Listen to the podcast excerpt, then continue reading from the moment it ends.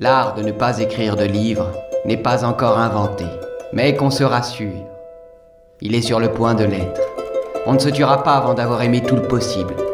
Première thèse de notre politique. Aimer tout le possible veut dire, primo, j'étouffe.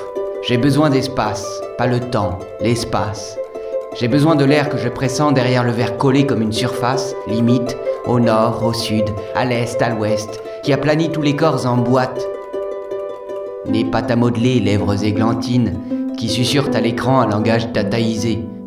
Déjà mort, contrôlé et stocké dans l'immense cimetière de la Silicon Valley. Peau malabar d'éléphantes en sursis, mais qui n'ont pas le sens de la fin, celles-là. Membres déchus de leur squelette en déshérence. Petit ballet synchronique de dix mille âmes vaporeuses qui se déposent microscopiques, en pellicule fine de buée mentale devant chaque cage. Monade orpheline du monde en fuite.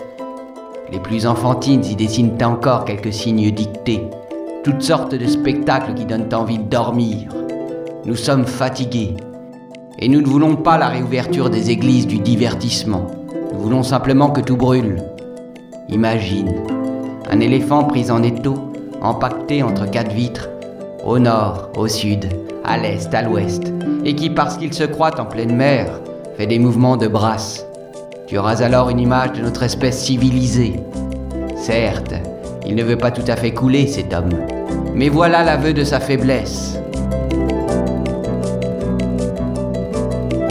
J'ai vu, durant toute ma vie, des âmes à la vapeur puante, endocrinienne, capables par un atome de corrompre des océans de sang. Des éléphantes en sursis de 18 ans qui se prenaient pour des flamants roses ou des étoiles de mer et qui croyaient écrire par le seul fait de laisser ces sales traces de doigts sur la visière de leur cœur obèse de sentimentalité dégoûtante. J'ai vu des pondeuses expertes en pondaison réaliser le plus ignoble des transferts. Oh, si seulement ce petit être pouvait me faire aimer tout ce dont je suis incapable. Sa souffrance alors serait rachetée par cet amour impossible. Oh, pardonne-moi, petit homme, tous mes calculs byzantins, car c'est la seule parade que j'ai trouvée pour avoir les faveurs du tribunal et ne pas passer ma vie à me juger, enfanter. Et l'on enfante comme on écrit.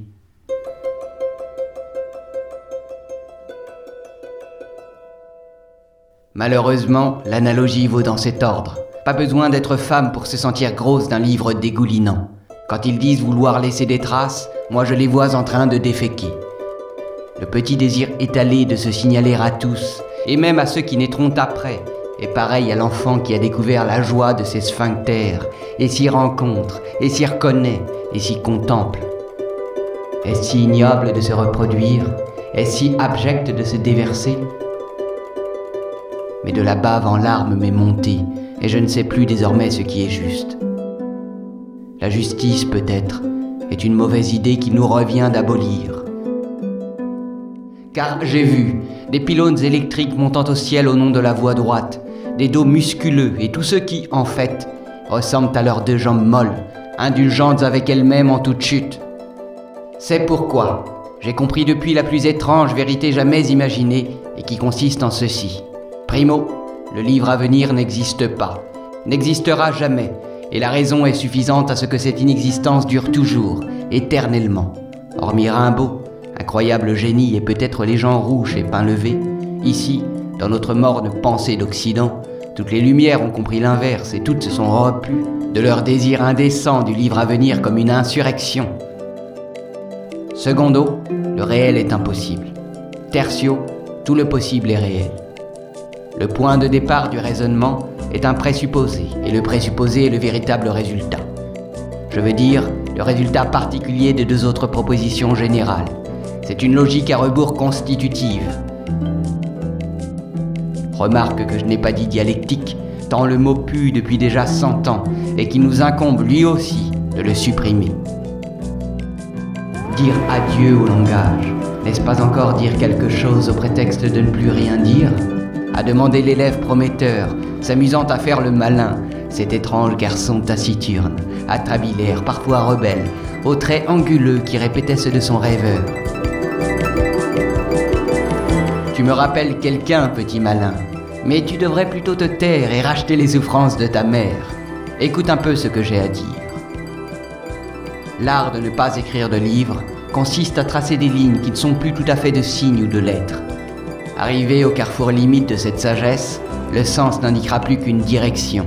Il n'y aura alors plus rien à interpréter, et tu pourras de nouveau respirer au dehors de la signification. L'œil baigné d'un sang sept mille fois millénaire, revenu d'entre les fanges océanes de toute forme de communication. N'aie pas peur, frère humain. Tous leurs dragons sont nos princesses et nous sommes beaux et courageux. D'ailleurs, nous aimons aussi les dragons.